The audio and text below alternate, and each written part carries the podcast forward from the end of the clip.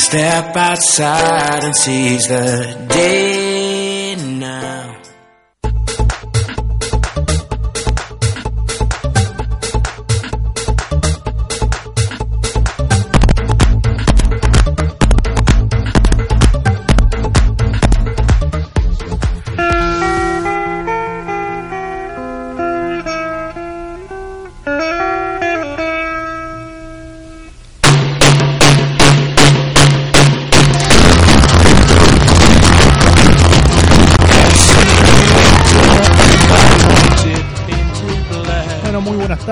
acá en otra, en otro, en otro programa de impacto económico de los viernes 15 horas en el nuevo horario. Acuérdense que ya hace un tiempo que estamos a las, a las 3 de la tarde. Gracias Radio Capital por este espacio. Gracias Fernando. Gracias Karina.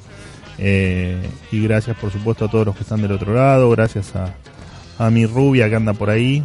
Y, a cada uno de ustedes que todos los, viernes, y no solo los viernes, sino en, las repeticiones y en, los videos que quedan en las redes sociales, después nos comentan, nos apoyan y, y nos empujan para que esto siga siga cada viernes acá por, por Radio Capital, que repito, si algo que tengo que eh, destacar es la libertad que he tenido siempre, desde el primero de febrero que estamos con Impacto Económico, eh, la libertad que tuve en esta radio como para... eh, como para hablar, como para opinar, como para decir las cosas que tengo ganas de decir. Así que bueno, todos los que quieran acercarse a una radio libre, esta es una de ellas. Eh, así que bueno, eh, saludos para todos y gracias. Yo hago un pequeño, para los que no lo saben, antes del programa en general, cuando tengo tiempo, hago un pequeño un pequeño vivo por Instagram. Ahí, bueno, los chicos en Instagram me pidieron si lo podía hacer, empezar a hacer por YouTube, así que vamos a ver si, si lo hacemos, donde tratamos de, de interactuar un poco. Voy a tratar igual de hacerlo. Eh, voy a tratar igual de hacerlo un poco más seguido que una, que una vez por semana. Así que bueno, bueno, vamos a arrancar con la apertura como siempre. Esperen que lo voy a lo voy a lo voy a grabar aparte para esperen, eh. Ahí está. Lo voy a grabar aparte, así después lo, lo comparto con los que no tienen con los que no tienen la posibilidad de, eh, de escucharlo. Bueno, ahí estamos. Ahí está.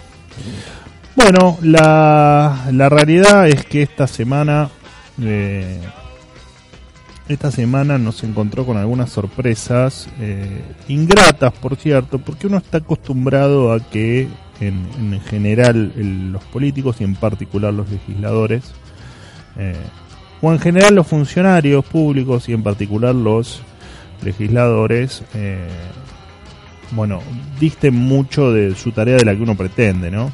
Y la verdad es que incluso este Congreso esta semana se ha juntado, este año se ha juntado creo que no llegaron a las, a las 10 sesiones. Y la verdad que esta semana nos encontramos con eh, los legisladores efectivamente trabajando, cosa ya de por sí llamativa, pero lo que es más llamativo aún es en lo que estaban trabajando, ¿no? Y en las leyes que aprobaron o que les dieron media sanción de, acuerdo a los diferentes tratamientos que tuvieron, y era lo que me quería hacer, eh, hacer referencia. En principio, eh, legisladores, recuerden que hay 72 senadores y 257 diputados nacionales. Recuerden también que esto existe, los, los, las legislaturas están también en cada una de las provincias, sumando 1.199 diputados y senadores o legisladores provinciales. O sea que la estructura legislativa que deben hacer que nuestra vida sea eh, más libre, más tranquila, más segura. Bueno, hay un montón de gente, una estructura estatal muy importante detrás de eso. Solo el Congreso Nacional en el año 2019 tuvo un presupuesto de casi 24 mil millones de pesos, por lo que salen por supuesto de nuestros bolsillos. Por lo tanto que si tuvieron 10 sesiones, cada sesión nos salió cerca de 2.400 millones de pesos. Eh, y resulta increíble que en una de esas sesiones, o sea, en un gasto que nos hicimos entre todos de 2.400 millones de pesos, se hayan tratado temas como la enseñanza obligatoria en todas las escuelas del país de folclore. De folclore, chicos que terminan el secundario, muchos de ellos sin poder comprender textos. La mitad de los chicos que salen del secundario no comprenden textos. Y el 75% de los chicos que terminan el secundario no saben matemáticas. En ese contexto educativo, ahora les obligamos o, incluimos en la currícula de educación pública las clases gratis, eh, gratis. Tuve un furcio, las, eh, las clases obligatorias de folclore, señores, de folclore. Eh, me parece increíble haber gastado 2.400 millones de pesos en una sesión que se haya ocupado únicamente de eso, pero no, también se ocuparon de la ley de góndolas, ley de góndolas que ahora en un ratito voy a estar hablando con Gustavo Lázari sobre eso, me parece que es la persona indicada. Y alquileres, ¿no? Dos, eh, ¿cómo decirlo? La verdad es que fue una semana con mucha indignación, la verdad que es para usar alguna alguna mala palabra además, voy a tratar de evitarlo, pero la verdad es que son dos intromisiones directas del poder público sobre la vida privada de la gente, ¿no?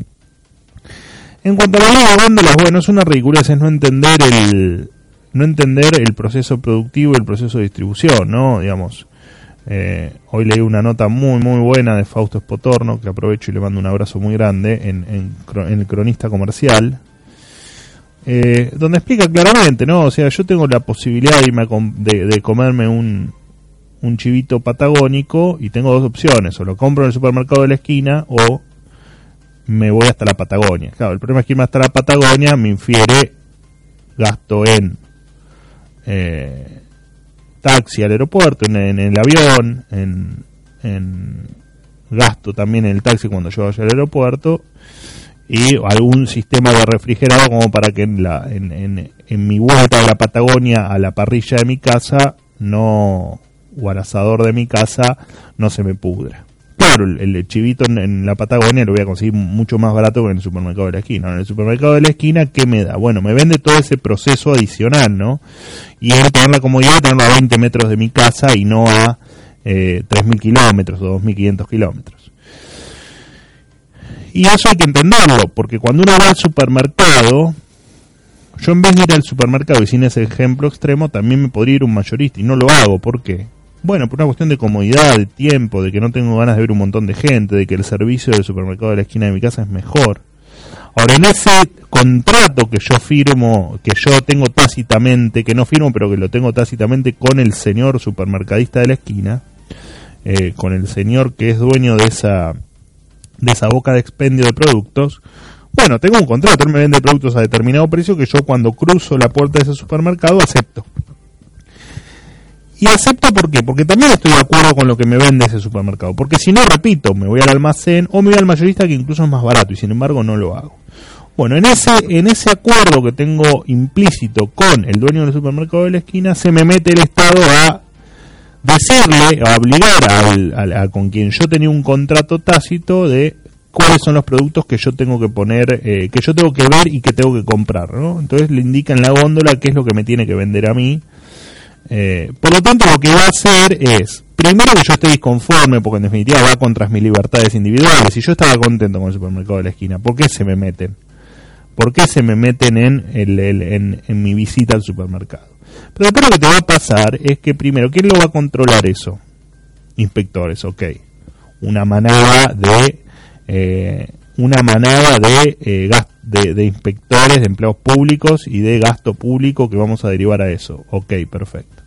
Les recuerdo, señores, que solo el 30% del consumo minorista se da en los supermercados, el resto es en las otras bocas de expendio. O sea que están haciendo un lío bárbaro por algo que no se va a poder cumplir, que de hecho vamos a tener un montón de gasto público de más en inspectores y que además va a incentivar a que los supermercados empiecen a coimear esos inspectores y que la nunca se cumple. O sea, hicieron una ley que nos va a salir cara, que va a generar más ineficiencia, más descontento y que encima, ¿quién se piensan que va a pagar la coima? Yo que voy al supermercado. ¿Por qué? Pues definitivamente los productos me van a salir más caros.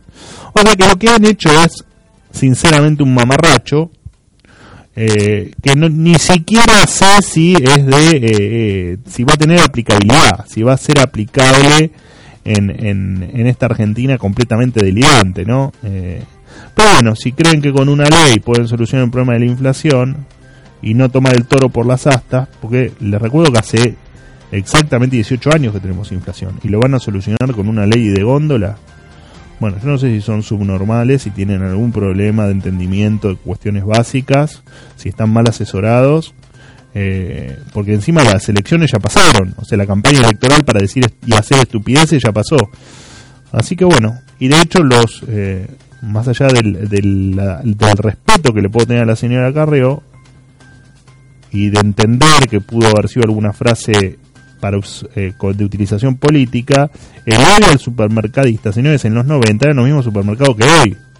¿O qué se piensan? ¿Que eran otros supermercados que eran más buenos? No, lo que pasa es que las reglas de juego estaban claras, la política monetaria era clara, seria, entonces no había inflación, por lo tanto eh, ganaba el que el que mejor precio tenía y el, que era mejor competidor y en ese en ese juego no había inflación si quieren que con esta berretada de ley de góndolas van a lograr algo, bueno, la verdad es que estoy, estoy admirado, ¿no? De que piensen eso. Y después la ley de alquileres. Bueno, la ley de alquileres, eh, ley de alquileres que, eh, que es otra, otra, otra berretada, otra, es, tercermundista lo que hacen, es tercermundista. Recién justo salía de crónica y que fui a un programa y me para uno de los camarógrafos y me dice, mira, yo tengo a mi mamá que cobra una jubilación de 13 mil pesos, cobra ahora mínimo 14 mil pesos, no sé cuánto se le va ahora con el, con el ajuste de la ley de movilidad jubilatoria a partir de, enero o diciembre, eh, y mi mamá ahorró toda su vida, se compró un departamento, un monoambiente, o un dos ambiente, un departamento chiquito, y aparte de la jubilación, con un alquiler más o menos vive. Ahora, ¿qué le va a pasar? Se le meten en el medio, le van a decir cómo tiene que cobrar el alquiler, cuándo lo puede ajustar, cuándo no si tiene que cobrar depósito o no, si un mes o dos.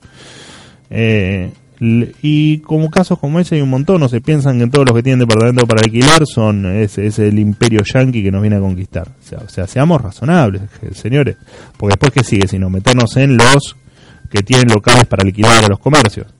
Entonces tenemos toda una economía regular, una economía la cubana. Eh, a mí me parece que son que, es otra ley que raya el, delirio, ¿no? Delirio al cual ya nos hemos acostumbrado, porque de hecho eh, estuvieron casi todos los legisladores de acuerdo. Pero, a ver, cuando hicieron, cuando se quisieron meter con meter dentro de las deducciones de ganancias a todos los que alquilaban, lo único que generaron, porque no lo pensaron, lo único que generaron fue empezar a, que los inquilinos le empiecen a pedir la factura a los dueños de los departamentos, los dueños de los departamentos se tengan que blanquear y lo único que generaron fue un aumento generalizado en los alquileres después cuando se renovaban los contratos. Ahora, cuando ustedes impongan en un contrato entre quien me alquila y yo, que puedo ser inquilino, que me impongan las condiciones, lo único que van a hacer es que el precio suba. Ustedes lo que tienen que hacer es asegurar que inquilino que no paga o inquilino que no se comporta de acuerdo al contrato, se lo desaloja inmediatamente. Si yo alquilo un departamento, ¿saben cuánto tardan en desalojarme? 150.000 años. Porque son tan borros, tan borros, que en vez de atacar el problema de raíz, van a lo superficial, les va a fracasar siempre. Lo único que van a generar con estas, estas limitaciones en los ajustes de los alquileres, en los depósitos, lo único que van a generar es que aumenten el precio. Porque el riesgo de tener una propiedad de alquiler va a ser mayor. Entonces, cuando encima este año los alquileres aumentaron un 31% y la inflación fue un 48%, o sea que encima se están metiendo a regular algo que ni siquiera se ni siquiera requiere atención. La única atención que necesita es que si yo pongo un departamento en alquiler y la inquilino no me cumple, puedo echar patadas, que hoy no lo puedo hacer. Entonces, cuando ustedes aseguren eso, yo el precio lo bajo, porque dentro del precio de alquiler que cobro, lo que estoy cobrando es una prima de riesgo también, de no poder sacarlo al tipo nunca. Entonces, ustedes tienen que asegurar el respeto de la propiedad privada. Eso es lo que tienen que asegurar, nada más. Lo demás es verso y es espuma. ¿Se entiende? Es una taradez lo que están haciendo. Es una estupidez. Entonces, van a tener su ley de alquileres y lo único que van a hacer es que tengamos un problema habitacional mucho mayor del que tenemos. Porque al otro lado tenemos a Encima tenemos a los acreedores UBA que ahora se están quejando y qué sé yo, que algún día me voy a dedicar a hablar un poco de los créditos UBA, que ya lo hemos hecho, pero amerita que lo volvamos a hacer porque lo que se viene seguramente es que entre todos paguemos esa, los contratos de, entre privados que no pueden pagar los eh, o que pueden pagar pero no los quieren pagar los eh, los deudores UBA así que a los deudores UBA también lo, le vamos a terminar salvando las papas entre todos. Pero al margen de eso la ley esta de alquileres. Ojalá que les salga mal y que los alquileres se le vayan por las nubes en la renegociación de contrato. Aparte en vez de dos años tres. O sea en un país en un país donde en 15 días tuvimos cuatro o cinco presidentes nos obligan a firmar un contrato de tres años. Cuando ni siquiera sé si esto deriva en una hiper, si esto deriva en, que la inflación va a bajar, si esto deriva en que se reactive la economía, si esto deriva en que nos tenemos que ir todo del país. O sea, están, están completamente dementes. digamos. Si quieren solucionar el país regulando como las góndolas, como los alquileres y enseñando folclore en las escuelas, vamos a terminar como Cuba. O vamos a terminar como Venezuela. Entonces, cuidado con las taradeces que hacemos. ¿Mm? Porque cada taradez que hacemos, pues la pagamos. Porque se paga con pobreza, con inflación, con desocupación. En Argentina las estupideces no salen gratis. Venimos haciendo estupideces hace mucho y las estamos pagando muy, muy caras. Y después el otro temita de la semana es que no me voy a extender mucho, porque lo vamos a charlar seguramente en, otros programas, en, en otras editoriales los monólogos, bueno, no sé cómo llamar este espacio que es medio una, una terapia para mí. Eh, es el tema de impuestos. Eh, se empezó a hablar de la suba del impuesto a los bienes personales, a los ricos. Y... ¿A ustedes lo que les va a pasar, muchachos, si siguen subiendo impuestos? Porque ya la Argentina es, es completamente inviable, ¿no? Es inviable porque el que quiere trabajar no puede, el que quiere invertir tampoco puede. Eh, entonces es un, es, un, es un país que se volvió completamente inviable. Ahora, ¿ustedes pretenden solucionar el país sacándole plata a los ricos? Rico que es el que te tiene que invertir, el que te tiene que confiar, el que te tiene que contratar gente. ¿O qué se piensan que es el capitalista? El que arriesga capital. A él se lo van a molestar. Pero lo que va a terminar pasando es que el que se pueda ir se va a ir para perder la residencia fiscal y no pagar impuestos en este país. El que se puede ir a trabajar afuera se va a ir a trabajar afuera. El que quiere invertir se va a ir a invertir afuera. Y acá se, va vamos a ser un país de improductivos. Y en ese país de improductivos no le van a sacar un mango a nadie no van a tener cómo sostener este elefante. Entonces empiecen a hacer las cosas seriamente. Porque lo que puede pasar es que esto termine mucho peor de lo que pensamos. Porque el que es capaz, el que es productivo o el que tiene plata se va a ir. No se va a ir el que tiene un pedazo de campo porque no, no se lo puede llevar o el que es muy apegado a su familia y su familia no se quiera ir, o el que tiene una, industria y no la pueda desmontar. ¿Por qué te irías a quedar en un país que todos los días te roban con algo nuevo? No hay. No hay un, no, hay un sentido en, quedarse en Argentina hoy, eh, real. Y menos si esto sigue empeorando. Entonces, ¿por qué hacemos las cosas bien? ¿Por qué en vez de subir impuestos a los que invierten, a los que producen o a los que ahorran, porque yo tampoco, por haber sido una persona que ahorré durante toda mi vida, tengo que aguantarme que me vengan a robar con impuestos más de los que ya me robaban, para bancar un déficit que ellos mismos generaron. No hay ningún, ningún sentido en eso. Pero bueno, eh, como dije siempre, no me quiero adelantar a las medidas, porque por ahí las medidas son bárbaras y, y, por ahora son todos errores de la prensa, así que o de los medios de comunicación, así que no me quiero no me quiero adelantar demasiado en eso eh, y vamos a darle la chance de, empezar a escuchar un poco lo que proponen, ¿no? Eh, y siempre defendiendo la libertad, porque digo, detrás de todo esto hay un ataque a la libertad. Cuando vos te cobran un impuesto, más allá de la legalidad que se la dan estos mismos legisladores que declararon folclore de enseñanza obligatoria, o que hicieron, o que de, promulgaron, o que, que sesionaron sobre la ley de alquileres y la ley de góndolas, o sea, son los mismos los que redactan las leyes impositivas y los que te van a, te van a aumentar los impuestos. O sea, esos mismos delirantes son los que se van a meter en tu bolsillo. No hay, no hay una sola persona coherente en el planeta Tierra que esto le pueda parecer bien. Esto es un delirio. Delirio cuando ya buena parte de nuestro año nos la pasamos trabajando y viviendo para pagar impuestos. Entonces, si del otro lado no achican, y no me vengan con el tema de la solidaridad, porque acá no hay solidaridad. Acá la única solidaridad que hay, ¿saben cuál es? con los políticos. Nuestra para con los políticos y es obligada esa solidaridad. O sea que no hay solidaridad, no hay nada. Hay una obligación a través de una ley de que nos sacan del bolsillo para meterlo en otros, que habitualmente es el bolsillo de ellos. Pero está bien, ¿no? Es lo que votamos. Acá nadie puede quedarse sorprendido de lo que vayan a hacer. Y no, no lo digo por, por el gobierno que asume, ¿eh? lo digo por todos los gobiernos. En general nos han, nos han subido impuestos. Así que bueno, veremos en, esa materia qué pasa. Y también un breve comentario, pues se me está yendo el tiempo.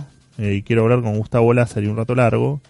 Eh, con Lacha, mi amigo Lacha. Lo que. Eh, esta idea de empecemos a imprimir billetes para aumentar jubilaciones y. Y para aumentar salarios públicos. A ver, chicos, cuando reciban un peso de más por el mismo trabajo que venían haciendo, o sea, sin trabajar de más, reciben más plata, gástensela rápido, compren dólares, porque eso les va a reventar en un pico inflacionario mayor. Esto de imprimir papelito de color es una, es una falsedad. Lo van a hacer, probablemente lo hagan. Pero vamos a terminar mal, porque hoy te van a dar plata, van a llenar de pesos el mercado. Y del otro lado tenés el dólar con cepo, no puedes comprar dólares. Tenés un montón de productos y bienes y servicios congelados o con subsidio. O sea que lo que te va a pasar es que si no ajustamos por precio, vamos a ajustar por cantidad. O sea, o vas a tener escasez o vas a tener hiperinflación. Entonces guarda. ¿eh? Pues si todo se solucionaría emitiendo, pero no hay problema. No seamos, no seamos pijoteros, no seamos miserables. ¿Por qué vas a subir los salarios públicos un 20, un 30, un 50%? Multiplícalos por 10, por 20, por 100 o al infinito. Si total, si todo se soluciona con un decreto para imprimir billetes, bueno, evidentemente el mundo está equivocado, ¿no? El mundo que lo encontró en la política monetaria una herramienta para tener una moneda fuerte, para no tener inflación, para crecer y para sacar gente de la pobreza, bueno, aparentemente eso está mal. Lo que está bien es imprimir billetes y metérselos en el bolsillo de la gente a través de jubilaciones o salarios. Bueno, estamos en un país delirante. Esperemos que todo esto sea una gran fantasía previa a la asunción y que simplemente sean conjeturas que uno saca eh, y que a partir del 10 de diciembre las medidas sean otras. Digamos, acá el futuro no está asegurado. Ni se sabe qué va a hacer Alberto Fernández, ni se sabe qué va a hacer su equipo. De hecho, ni siquiera sabemos el equipo, estando a 20 días de la Asunción, no, o 18 días de la Asunción. No sabemos ni siquiera el equipo económico. O sea que no podemos sacar ninguna conjetura. Lo que se escucha deja bastante que desear. Esperemos que lo que se escucha no se condiga con la realidad y que a partir del 10 de diciembre tengamos una Argentina diferente, que no sé si merecemos a esta altura, pero sí que muchos estamos luchando y que nos gustaría ver a nuestros hijos y a nuestros nietos, eh, porque probablemente nosotros no nos llegue la nueva Argentina, pero sí que empiecen los cimientos, empiezan a hacer los cimientos de la nueva Argentina, que es la que queremos ver dentro de 20, 30, 40, 50 años o 100 años, queremos ver una Argentina distinta. Así que bueno, hasta aquí mi, mi introducción, que otra vez me excedí mucho con el tiempo, así que bueno, vamos con un corte, un temita, 10 segundos o 20 segundos de música y arrancamos con la entrevista con Gustavo Lázaro. Un abrazo.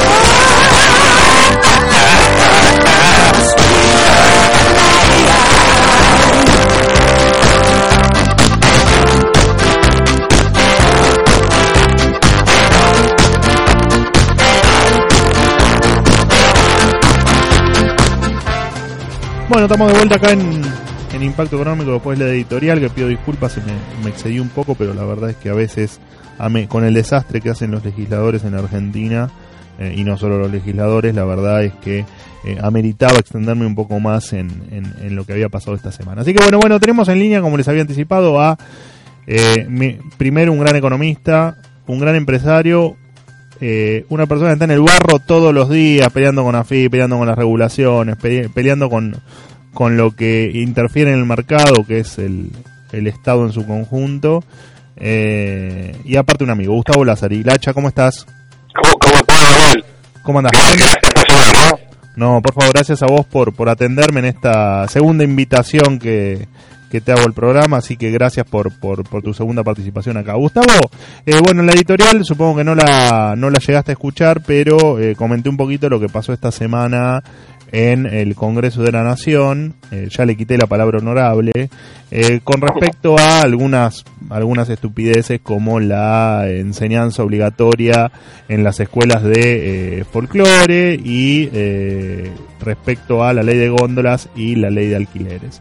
la ley de góndolas entiendo que en algún punto te pega a vos, directa, más directo o más indirectamente, y lo que me gustaría saber es tu más sincera opinión sobre, sobre esta ley de góndolas, que de hecho te vi tuitear y, y quejarte bastante, así que quería quería tu impresión. Mira, en primer lugar, nosotros cometimos un error de pedirle al Congreso que trabajara, ¿no? La verdad era, bastante mejor cuando no sesionaba, porque lo que hizo esta semana, francamente, es vergüenza ajena.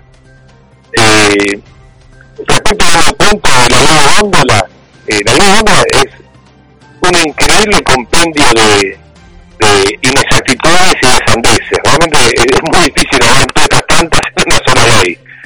Eh, ¿Vos escuchás, Manuel? Sí, sí, perfecto. Ah, perfecto. Eh, es muy difícil hablar tantas sandeces en una sola ley. ¿Cuál es el objetivo de la ley? Eh, la verdad es, si damos vía la ley, vía el Estado, más competencia, vamos a tener precios más bajos y los pueblos van a comprar más alimentos. Esa es la, la, la lógica digamos, eh, eh, eh, desde el punto de vista del legislador bien intencionado. Pero parte de inexactitudes realmente garrafales, realmente muy, muy difícil, muy difícil de sostener. En primer lugar, parte de una, falacia, de que hay concentración económica y que es la concentración económica la que provoca eh, que los precios sean altos. Eso es brutalmente falaz, porque puede que fuera cierto que hubiera concentración económica, eh, es decir, que un solo proveedor o pocos proveedores eh, protagonizaron la góndola y sean la, la, la, mayor parte de la góndola. Y por cierto, hay que preguntarse por qué esos tipos que también venden en otros países vecinos, como Chile, como Paraguay, como Perú, eh, allá no, no ponen precios altos y acá sí. Es decir, ¿qué, qué pasa? ¿Le tienen bronca a los argentinos? Entonces, Aparte, en tal caso no, eran, no, en tal caso no son los mismos grupos concentrados de los 90. ¿Y, y por qué los 90 no? Entonces, ¿qué te pasa? Son tipos que se enojaron con Argentina ahora, es, poco, es, es, raro. Y, y los mismos productores, esas mismas marcas, son las que están en los 90 ahora, en la Argentina, en la, en la otra la región. Y los mismos supermercados también. No, bueno, no son los proveedores, son los supermercados. Todas, el mismo Jumbo, eh, las mismas cadenas se repiten en distintos periodos y en distintas regiones. Y en otros y en otros periodos no hay inflación. Y no hay entonces, ¿qué, ¿qué pasa? La segunda falacia es que no hay concentración económica. Esto es falso, pero falso con ganas. Ningún proveedor en la Argentina de alimentos eh, tiene más del 30 o 40% de mercado. Eh, no es cierto, son el 90% que dicen de Molino, pero es inexacto, eh, no, no hay estadística relevante, no hay ningún estudio de, de, de mercado y de marcas que expliquen eso. En tercer lugar, hay un tema técnico que hay que tenerlo en cuenta, que vos a veces vas y ves en un rubro, como puede ser leche fresca, digo algo que es el más emblemático, en algún rubro puedes ver eh, que hay una sola marca o pocas marcas, ¿no? Ahora, ¿qué pasa? Si vos obligás a que haya muchas, a todas le sacás la escala para ir, y lo más probable es que tengas abastecimiento en todas. Si vos decís, sí, Lacha, nadie aportamos 3 litros de leche en cada cadena, digo, no voy porque no me defiende. ¿Me, ¿Me, explico? Sí. Por eso el mercado eh, pone una marca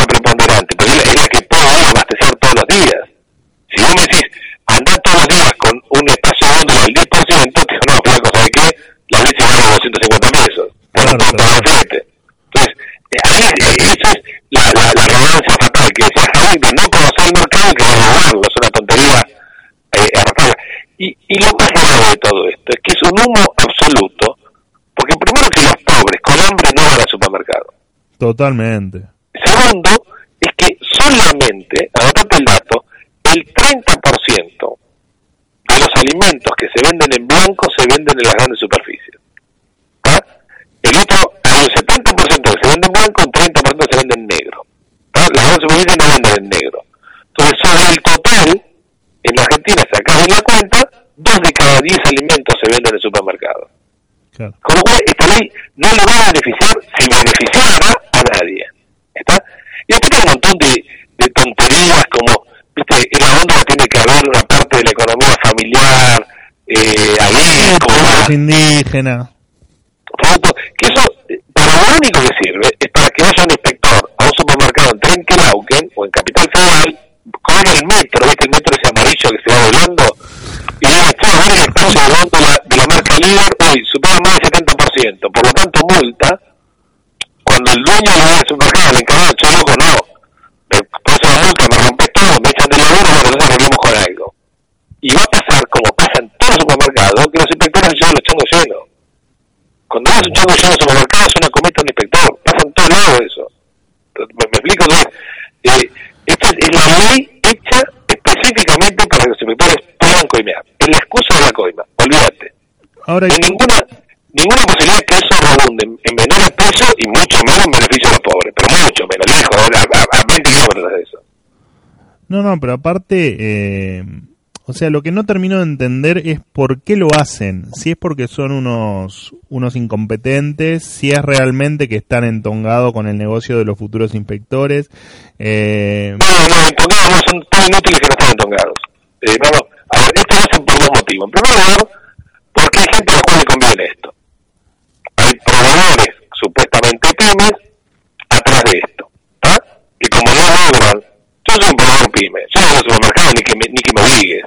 ¿Está? ujú, Porque no es mal negocio. no das idea. Eh, Es más, eh, estuve, me fui, qué sé yo, son políticas, a uno le interesa, a mí no me interesa. O sea, yo no necesito la ley para estar ni para no estar. Eh, eso viste el mercado es amplio, cada uno hace el negocio que, que, que mejor le plazca. Eh, pero algunos que quieren estar y no están, y están enfrentados con los supermercados. ¿está?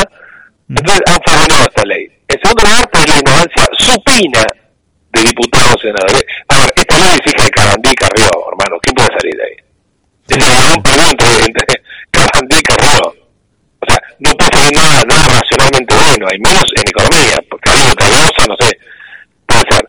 Eh, y tercer lugar, algo eh, no menor, es que hay falacias instaladas. La falacia de que la concentración es mala es una falacia instalada. ¿Me explico? Ni, o sea, y aparte, fíjate, qué cosa increíble la falta de concentración, porque es mala la concentración económica y es buena la concentración política. Mira cuando dice, sí, esta ley la votaron todos por unanimidad. ¿Qué eso es bueno? la transforman buena. La, la política está bien vista y la económica está, está mal vista. Eso no pasa nada. Con eso se concentran, digamos, en un partido único, ¿viste? Y se toman las la, las licitaciones, y reordenan toda la obra pública. Eso está bien. Ahora, cuando el, el mercado se comporta mal, lo cual es una tontería. O sea, concentración económica hay en, en los programas de soft. Bill Gates es concentración económica. ¿Y está, está mal eso? No, ¿O nos beneficia a todos? de hecho nos ha beneficiado a todos y nos sigue beneficiando a todos. De hecho, probablemente esta comunicación se dé gracias a todo lo que hizo Bill Gates por el mundo. Bueno, entonces, e- esa es una falacia instalada. Y, y por otro lado, yo te digo, hay una alta irresponsabilidad política. Vos sabés que la- tengo una versión taquigráfica. La voy a leer este fin de semana. Son 227 carillas la sesión en la cual el Congreso se reencontró. El Congreso de Estados Unidos sesionó nueve veces. Siete veces más la de Bolivia y Chile, que hicieron esos actos estúpidos. papelón, y la, la de ayer. En la de ayer, la versión taquigráfica tiene 227 carillas. 27 es el 12%. Están homenajes. Hay como 20 páginas de homenajes de ellos mismos. Una cosa bizarra, pero... Porque le hacen homenaje a los diputados que se van. Porque dicen, ah, yo estuve 5 años en la Cámara, los quiero mucho, lloran, ¿viste? No, Sí, fue bizarra, pero, eres casado y chachachá en la venta. Eh, y, de, y, después tenemos otra biográfica de, esta ley, que es un compendio de no un número, no un estudio, no un dato, eh, todas opiniones. Estoy pensando, yo voy grabando en el supermercado y veo que que, hay mucho de una sola marca. Y otro dice, no, yo compro el chivito más barato en Santiago del Estero. Pero esta gente no, no está, no te pasa un análisis psicotécnico ni a para legislar. Es un, una locura, es una responsabilidad. Eh, ahí yo le echo la culpa a la sociedad, loco, no puedo votar cualquier cachetazo. Totalmente, totalmente. De esto. Ahora, igual lo que me... Sí, perdóname. No, te, te completo algo. Me sorprende muchísimo, muchísimo, que esta ley, eh, yo tengo una autocrítica, yo hago gremialismo empresario, eh, por mi cámara y por otros lados, pero me sorprende mucho que esta ley haya pasado los filtros, o si querés, las oposiciones de las cámaras. Algunas cámaras se opusieron bastante fuerte, pero la principal, que es la de supermercado, ni opinó. No, ahora posiblemente vaya a la justicia. Pero ya es tarde, ¿verdad? Que vaya a la justicia, que con la Corte Suprema está, olvídate, está muerto. Eh, y, y me parece que eh, hay, hay, un, hay un dicho hablar que dice que no se mete en asuntos públicos eh, paga su pereza con su fortuna, ¿no? Entonces, si le, los empresarios no defienden estos principios, y que se jodan, porque te va a pasar estas cosas. Para, para un supermercado esta ley es, pero excesivamente ridícula, y es el atropello más brutal a la propiedad privada. Yo tengo otra ley esta ley, ¿eh? Es un fracaso, obvio, Obvio. ¿no? Pero no hay ninguna posibilidad que me brinde nada, ni, ni, ni más beneficio.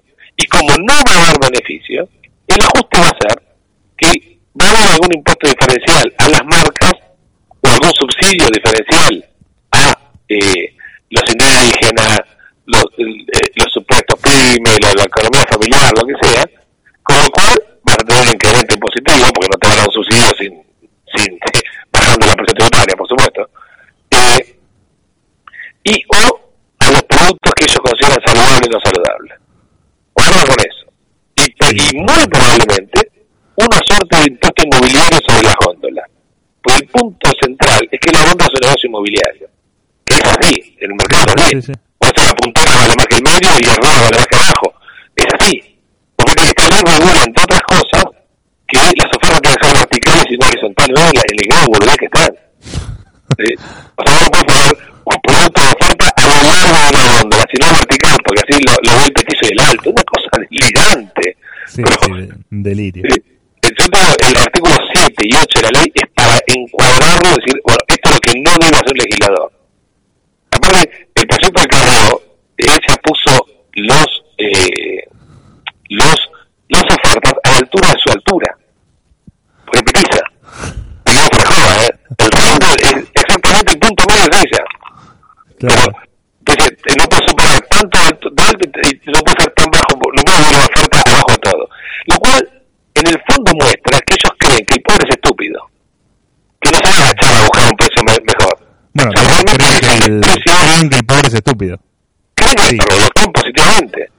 Entonces, eh, y eso demuestra también que nunca en su vida fue al supermercado, ve la gente con la listita, sabe qué comprar, sabe qué vida ver, la gente, si hay algo que no tiene, es tonta.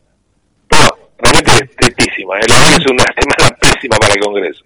Ahora, cuando analizás la, la- la- los tres o cuatro temas más relevantes, porque hubo más, pero los más relevantes que es la ley de góndolas, la ley de alquileres, la ley de eh, enseñanza obligatoria en las escuelas de folclore, eh, te encontrás con que en general son todas leyes que van en contra de las libertades individuales y de la propiedad privada. Eh, ¿No te llama la atención que estemos todos tranquilos, digamos? O sea, lo charlamos acá con vos, pero digamos, esto va a pasar y fracase o no fracase, no importa. Es como que nos estamos adormecidos ante la estupidez de los, o, la maldad de los legisladores y políticos en general. Yo, sí, yo creo que, más, además de eso, creo que hay un tema de que esto es un test. Y si te legislaron en la posición de la mermelada con el cuento de que eso baja la inflación, imagínate lo que te pueden hacer. ¿Me explico? Claro. Es un Sí, test. sí, sí. Y la sociedad está estúpida, está que dormida, y se banca esto y después se va a bancar a Stalin, porque se lo va a comer. Ojo, eh, a ver, el estalinismo no fue todo impopular, ¿eh? Entonces, eh, eh, ti- ti- tiene cier- cierto, si querés, consenso. Y esto es lo tenemos, a mí me pareció gravísimo y, y, y coincido con vos, mucho más grave la tolerancia. Y, y algo más grave todavía. A a ver, yo voté a Macri porque digo, bueno, va a ser el contrapeso al cambio constitucional o qué sé yo, a, o algún atropello. Y ahora que le votan por unanimidad dos leyes que son absolutamente inconstitucionales, absolutamente... Guarda que a, a muchos, muchos como vos, incluso me han partido, o bueno, tipo no son contrapeso de nada, pero hoy estamos frente al partido único de la estupidez. Entonces, Totalmente, eh, eh, totalmente. No son frenos de nada. Vos escuchás a Lipovetsky y yo no sé qué diferencia entre Lipovetsky y Cabandier. Ideológicamente ni una. ¿Está? Cabandier es más sincero, por lo menos te blanquea lo poderoso que es, pero el, el otro eh, es más, más cínico. Pero ¿a qué voy? Eh, que guarda que la Constitución Nacional no tiene defensores. Totalmente, Entonces, totalmente. es algo urgente, pero urgente, que se forme una fuerza de republicanos de manera de... Se está buscando quién es el, el, el dueño de la oposición. Claramente no va a ser Macri, es evidente. Primero porque está quemado como Y el, ocho el- piedra. Y segundo, el que pierda afuera, eso fue siempre así. el que pierda forma, aparte, este presidente va a estar mucho más afuera. Pero aparte que, a ver, ¿con qué? Con esto, con los que votan esta ley, va a ser oposición que- para matarse a risa. Sí, a, a mí por ahí lo que me lo que me está empezando a hacer un poco de ruido es, bueno, vos sos empresario pyme que la lucha todos los días, ¿no? Que te tendrás algunos años mejores, otros peores, pero que la luchás, eh, eh, en- eh, estás en el cuerpo a cuerpo todos los días. Ahora digo, vos que ya la venís luchando todos los días, que tenés despelote con los juicios laborales, que tenés despelote con la presión impositiva, con las regulaciones, con que estás en una recesión que no le vendés un chacinado a nadie, o sea, en todo ese contexto, encima te clavan una ley de góndolas y encima vos sabés que te van a subir te van a seguir subiéndote los impuestos. Ahora la pregunta es, ¿cuánta más cuerda tenés como para aguantarte dentro de tu pyme estupideces? Porque en algún momento no la aguantás más.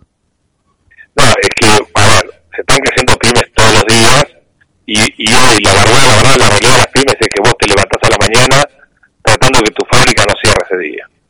Esa es la realidad. Le pasa a mí y le pasa a todo el mundo. ¿No? ¿Qué quiero decir? Eh, todas las presiones que vos decís eh, son ciertas, sumale a que el sistema bancario se hizo control de las pymes y exclusivamente a disposición de los gobiernos. ¿está? que eso va a seguir siendo así. ¿Está? Eh, sumarle que ahora viene presión impositiva sobre las personas, que también las personas somos, somos individuos, Obvio, somos personas.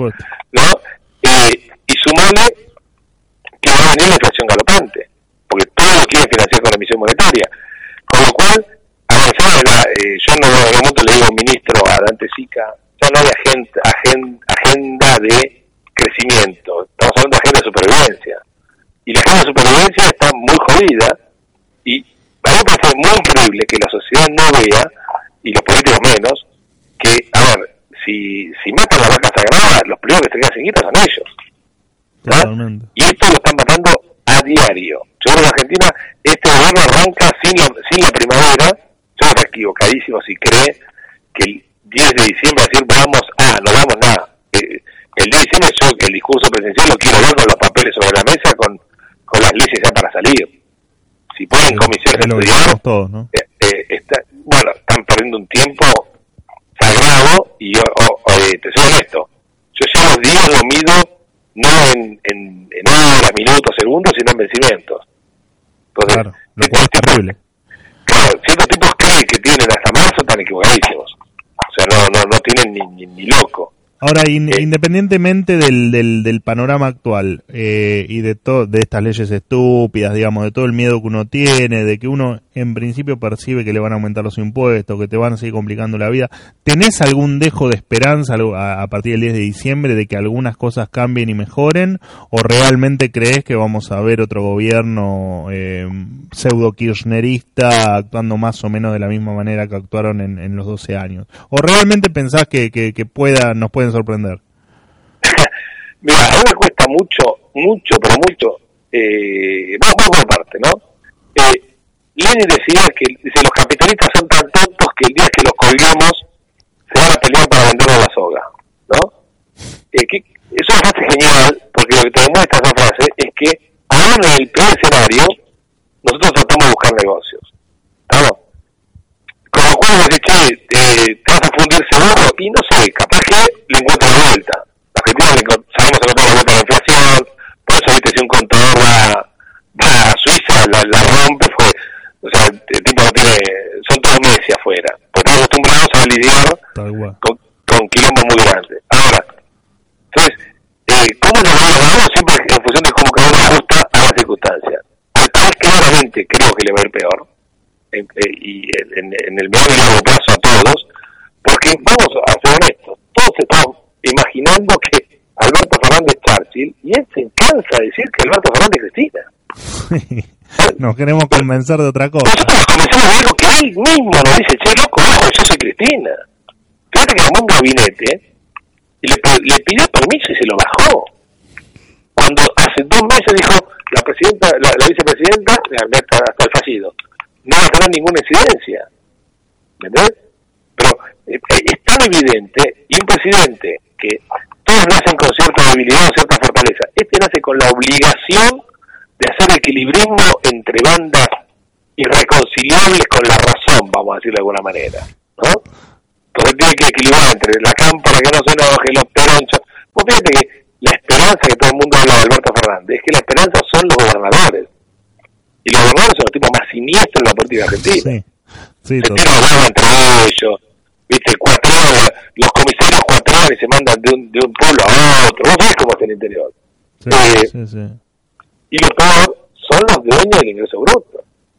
Son los, los dueños del impuesto más siniestro de Argentina que, que destrozó el país. Entonces, ah, si esa es la esperanza, yo te diría, eh, no, no, no me voy, ¿por qué tengo que estar esperanzado?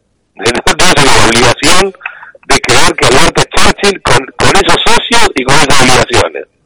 Y, vos estás hablando de economía, Alberto. Alberto está excitado la ley de góndola.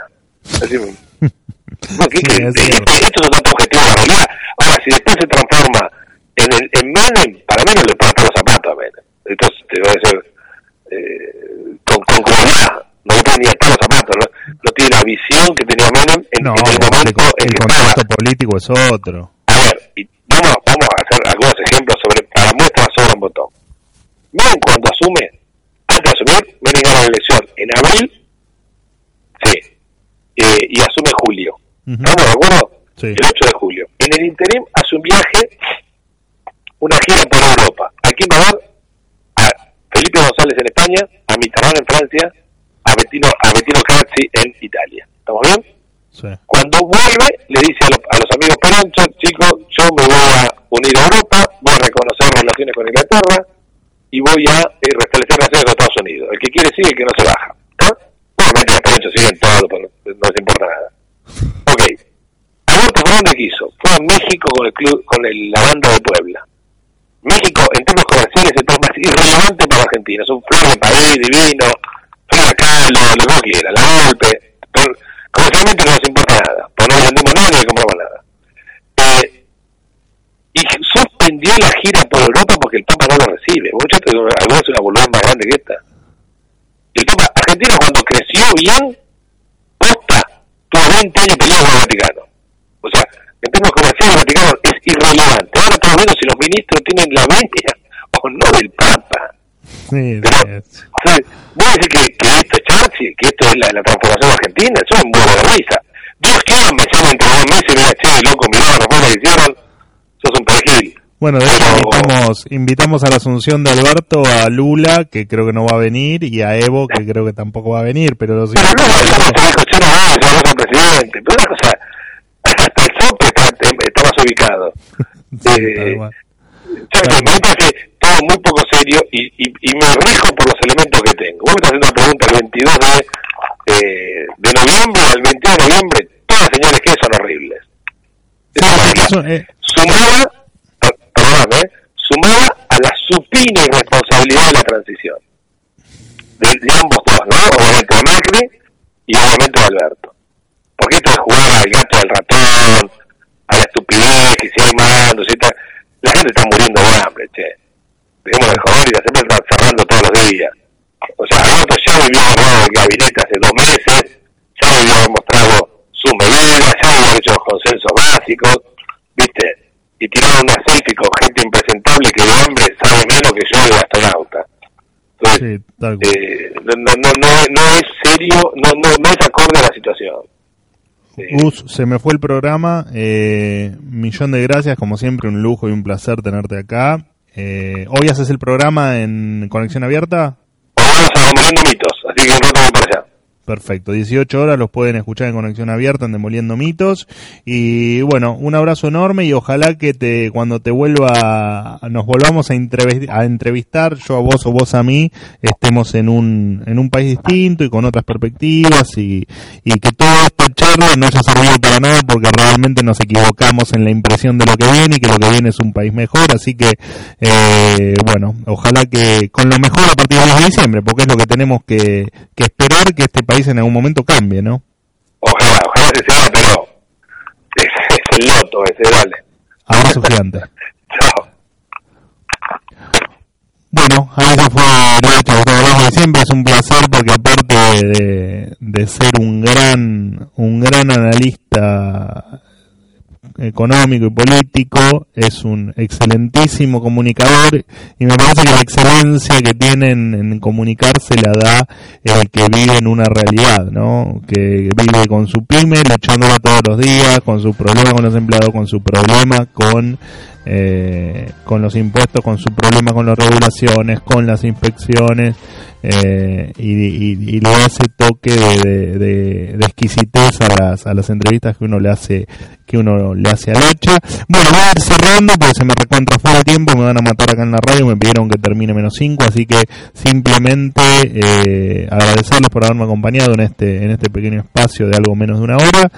Eh, saludos a todos los que están del otro lado, en especial a, a mi rubia que esta vez se enganchó un ratito más tarde a la radio, así que un besote gigante y para todos los que nos acompañaron ahora y los que nos van a acompañar en las repeticiones que a lo largo del día y de, y de mañana van a estar empezando a aparecer en línea en todas las redes sociales y lo pueden ver también en la página de la radio. Así que un abrazo para todos y como digo siempre, eh, bueno, ojalá que el próximo programa nos encuentre en una Argentina mejor. No va a pasar, pero es el deseo que tenemos siempre de que Argentina le vaya mejor, de que baje la pobreza, de que se genere empleo, de que crezcamos y de que seamos eh, lo más parecido al menos a, a un país normal eh, que nos hace mucha falta.